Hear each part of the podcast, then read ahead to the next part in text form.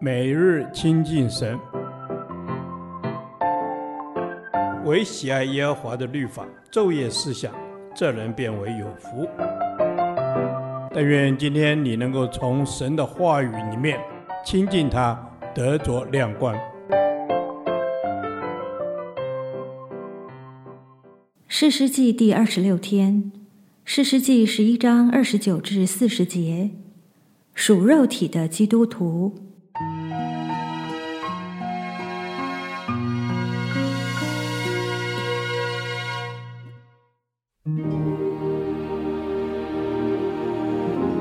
耶和华的灵降在耶弗他身上，他就经过基列和马拿西，来到基列的米斯巴，又从米斯巴来到亚门人那里。耶弗他就向耶和华许愿说：“你若将亚门人交在我手中，我从亚门人那里平平安安回来的时候，无论什么人先从我家门出来迎接我，就必归你，我也必将他献上为燔祭。”于是耶弗他往亚门人那里去，与他们征战。耶和华将他们交在他手中，他就大大杀败他们，从亚罗尔到米利，直到亚贝勒基拉明，攻取了二十座城。这样亚门人就被以色列人制服了。耶弗他回米斯巴到了自己的家，不料他女儿拿着鼓跳舞出来迎接他，是他独生的。此外无儿无女，耶弗他看见他就撕裂衣服说：“哀哉，我的女儿啊！你使我甚是愁苦，叫我作难了，因为我已经向耶和华开口许愿，不能挽回。”他女儿回答说：“父啊，你既向耶和华开口，就当照你口中所说的向我行，因耶和华已经在仇敌亚门人身上为你报仇。”又对父亲说：“有一件事求你允准，容我去两个月，与同伴在山上，好哀哭我终为处女。”耶弗他说：“你去吧。”就容他去两个月，他便和同伴去了，在山上为他终为处女哀哭。两月已满，他回到父亲那里，父亲就照所许的愿向他行了。女儿终身没有亲近男子。此后，以色列中有个规矩：每年以色列的女子去为基列人耶弗他的女儿哀哭四天。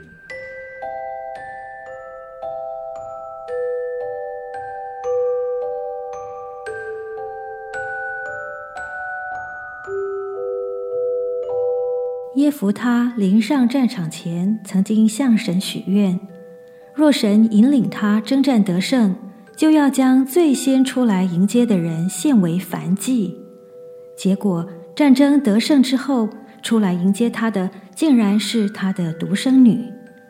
耶弗他只好按着所许的愿，将女儿献为燔祭。这样令人错愕的结果，必有可作为见解的地方：一有热心却没有真知识。神早已应许将亚门人交在耶弗他手中，神的灵也已与他同在。然而耶弗他却仍凭着一时的热心向神许愿，结果使自己陷入困境。另外要提的是，将人献为燔祭是迦南外邦宗教的做法，并非神的心意。耶弗他虽然热心爱主。却按着肉体的感动，而非按真理行事。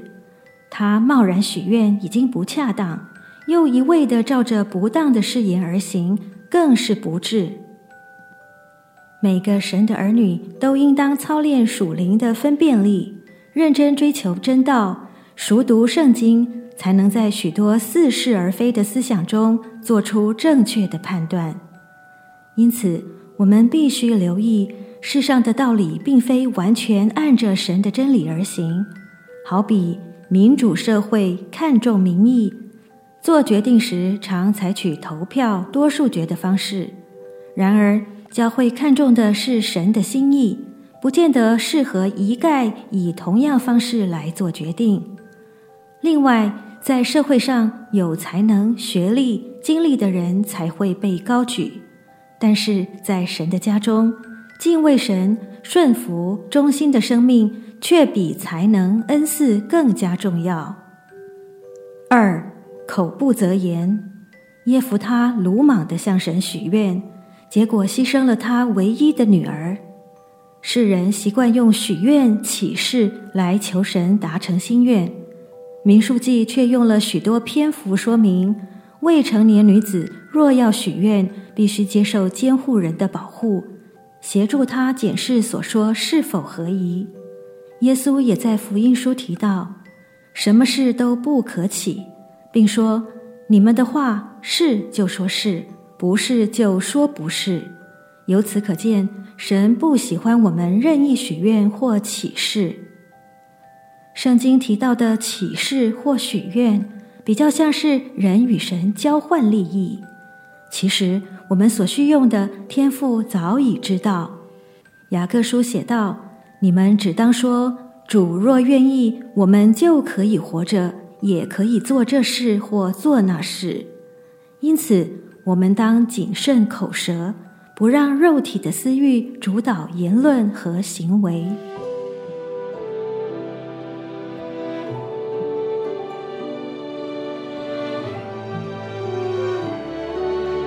主啊，求你管束我的口舌，治死我肉体的私欲。愿你在我的生命中完全掌权。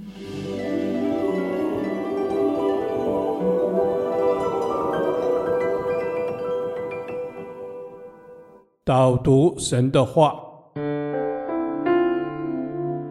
彼得前书一章十四节：你们既做顺命的儿女，就不要效法从前蒙昧无知的时候。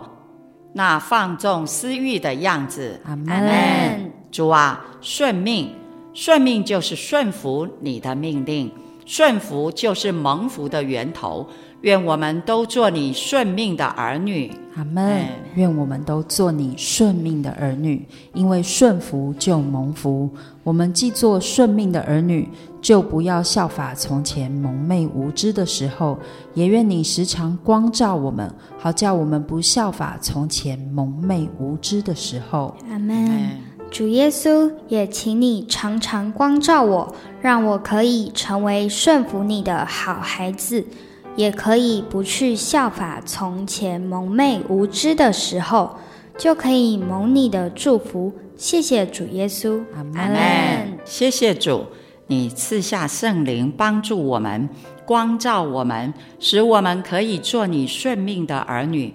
既做顺命的儿女，就不要效法从前蒙昧无知的时候那放纵私欲的样子。阿门。不要效法从前蒙昧无知的时候，是蒙昧无知的时候。主啊，我们要向你承认，我们从前是蒙昧无知的。愿我们可以有一颗谦卑的心，做你顺命的儿女。阿门。主耶稣，请你赐给我一颗谦卑的心，做顺服你的好孩子，不效法从前蒙昧无知的时候。那放纵私欲的样子，小孩祷告是奉主耶稣基督的名，阿门。耶和华，你的话安定在天，直到永远。愿神祝福我们。